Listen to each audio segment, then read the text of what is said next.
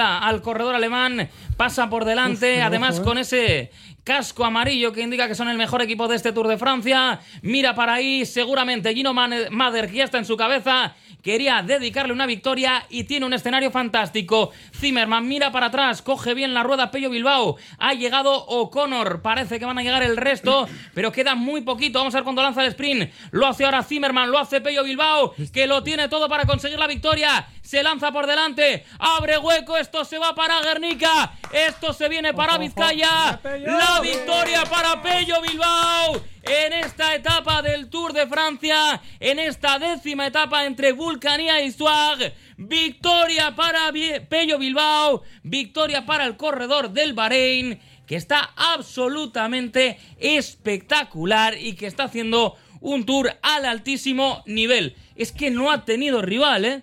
Buah, ha ganado fácil, no. Lo siguiente, menudo talento tiene este chaval.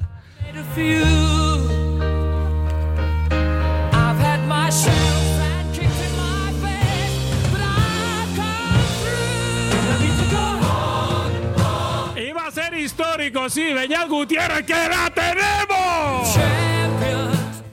Ha sido muy difícil eh, volver a ver a uno de los nuestros triunfando en el mayor escenario del ciclismo mundial desde ese año 2018, esa victoria de Omar Fraile, que no llegaba una victoria para el ciclismo vizcaíno, precisamente no llegaba tampoco para el ciclismo estatal y tenía que ser en esta décima etapa entre Vulcanía e Isuag, donde ha conseguido la victoria Pello Bilbao, ejecutando a la perfección la estrategia y el libreto que le hubieran dado en el autobús del Bahrein. Pues sí, mejor imposible.